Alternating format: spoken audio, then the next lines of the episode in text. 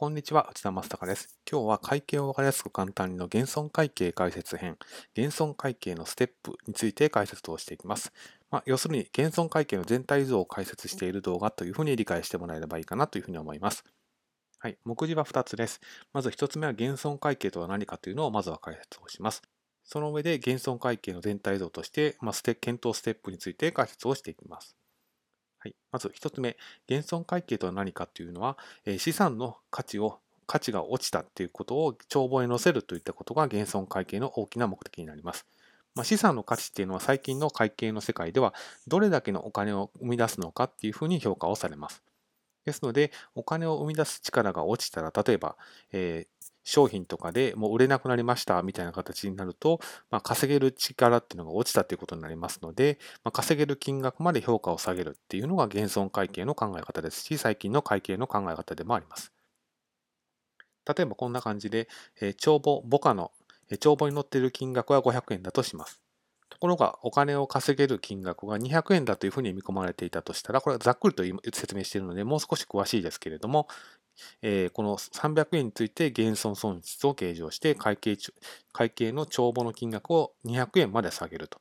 だから BS 価格、会計帳簿の金額は200円になりますよ。ですから、損益計算書に載る損失は300円ですよっていうのが、まあ、ざっくりと言うと減損会計のイメージになります。で、減損会計とはで、著しい下落とグルーピングっていうのが大きな注目ポイントとして挙げられます。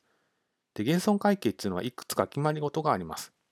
で、一つ目は、価値が大きく下落した場合に減損会計を適用しますよと。ですから、価値が少し落ちましたとかいう程度であれば、まあ、減損会計は適用しないと。だから大きく下落した可能性が高いかみたいな形が、ま、最初の検討ステップに入るっていうのが、えー、減損会計の大きな特徴の一つ目になります。ですから、価値が少しでも落ちたら評価を下げるというわけではないよというのを覚えておいてください。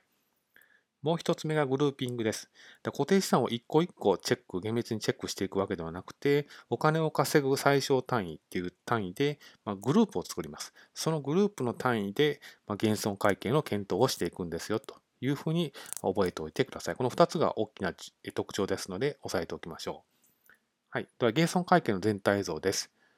まず1つ目に先ほど申し上げた資産をグルお金を稼ぐ最小単位っていう単位でグルーピングをしていきます。要するに仲間、仲間を一つ、固定資産をそれぞれチェックをして、それのうち仲間になっているものをくっつけていくと。そんな感じで考えてもらえばいいかなというふうに思います。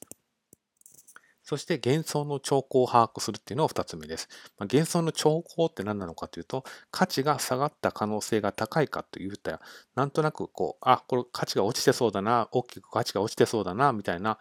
雰囲気みたいなものをチェックをするっていうのは減損の兆候っていうことになります。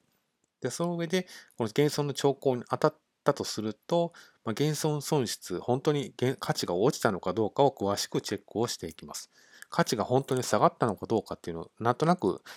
価値が下がってそうだなっていうふうに把握したのが幻想の兆候把握ですので、まあ、その価値が本当に下がったかどうかっていうのをチェックするのが幻想損失の認識になります。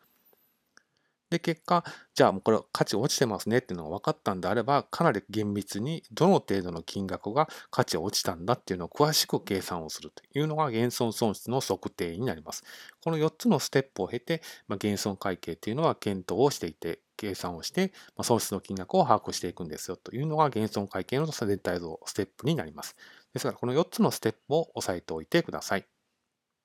以上です。今後もこの動画では難しい会計を分かりやすく簡単に解説した動画を更新していく予定です。もしご関心ございましたら励みになりますので、ぜひチャンネル登録をしてみてください。ご清聴ありがとうございました。